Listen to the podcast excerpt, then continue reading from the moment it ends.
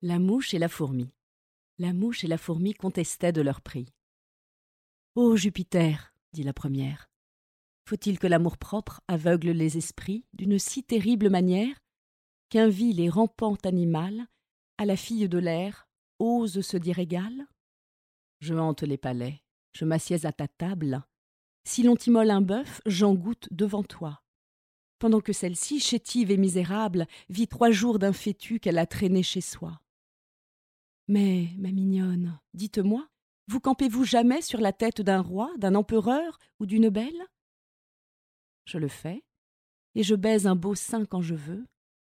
Je me joue entre des cheveux, je rehausse d'un teint la blancheur naturelle, et la dernière main que met à sa beauté une femme allant en conquête, c'est un ajustement des mouches empruntées.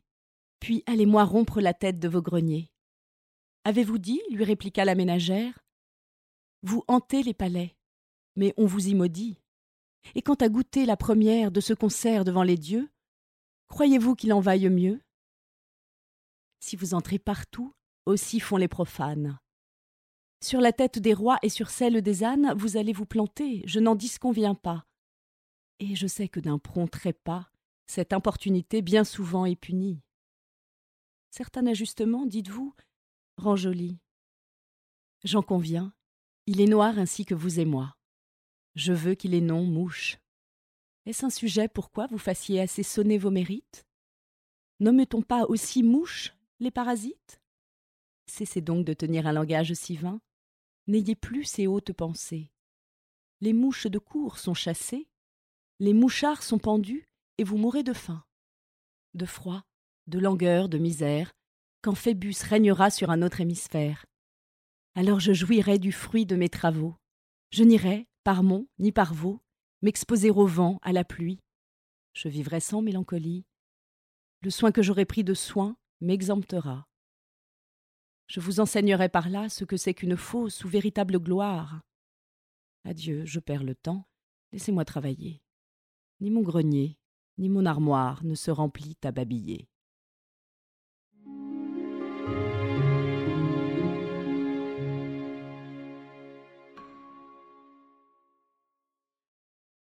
Le jardinier et son seigneur. Un amateur du jardinage, demi-bourgeois, demi-manant, possédait en certains villages un jardin assez propre et le clos attenant. Il avait de plan vif fermé cette étendue. Là croissaient à plaisir l'oseille et la laitue. De quoi faire à Margot pour sa fête un bouquet, peu de jasmin d'Espagne et force serpolet. Cette félicité par un lièvre troublé fit qu'au seigneur du bourg notre homme se plaignit. Ce maudit animal vient prendre sa goulée soir et matin, dit-il, et des pièges se rit. Les pierres, les bâtons y perdent leur crédit. Il est sorcier, je crois. Sorcier, je l'en défie, repartit le seigneur. Fût-il diable, Miro, en dépit de ses tours, l'attrapera bientôt. Je vous en défrais, bonhomme, sur ma vie. Et quand? Et dès demain, sans tarder plus longtemps. La partie ainsi faite, il vient avec ses gens. Ça, déjeunons, dit-il. Vos poulets sont-ils tendres? La fille du logis, qu'on vous voit, approchez. Quand la marierons-nous Quand aurons-nous des gendres? Bonhomme, c'est ce coup qu'il faut, vous m'entendez? Qu'il faut fouiller à l'escarcelle. Disant ces mots, il fait connaissance avec elle, auprès de lui la fait asseoir, prend une main, un bras, lève un coin du mouchoir. Toute sottise dont la belle se défend avec grand respect, tant qu'au père, à la fin, cela devient suspect. Cependant on fricasse, on se rue en cuisine. De quand sont vos jambons? Ils ont fort bonne mine. Maintenant ils sont à vous. Vraiment, dit le Seigneur, je les reçois et de bon cœur. Il déjeune très bien, aussi fait sa famille, chiens, chevaux et valets, tous gens bien endentés. Il commande chez l'hôte, y prend des libertés, boit son vin, caresse sa fille. L'embarras des chasseurs succède au déjeuner. Chacun s'anime et se prépare. Les trompes et les corps font un tel tintamarre que le bonhomme est étonné. Le pis fut que l'on mit en piteux équipage le pauvre potager. Adieu planches, carreaux, adieu chicorées et poireaux, adieu de quoi mettre au potage. Le lièvre était gité dessous un maître chou. On le quête, on le lance, il s'enfuit par un trou. Non pas trou, mais troué, horrible et large plaie que l'on fit à la pauvre haie par ordre du Seigneur, car il eût été mal qu'on eût pu du jardin sortir tout à cheval.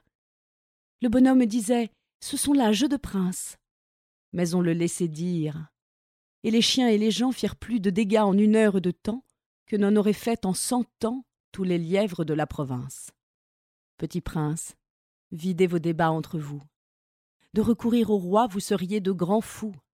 Il ne les faut jamais engager dans vos guerres, ni les faire entrer sur vos terres.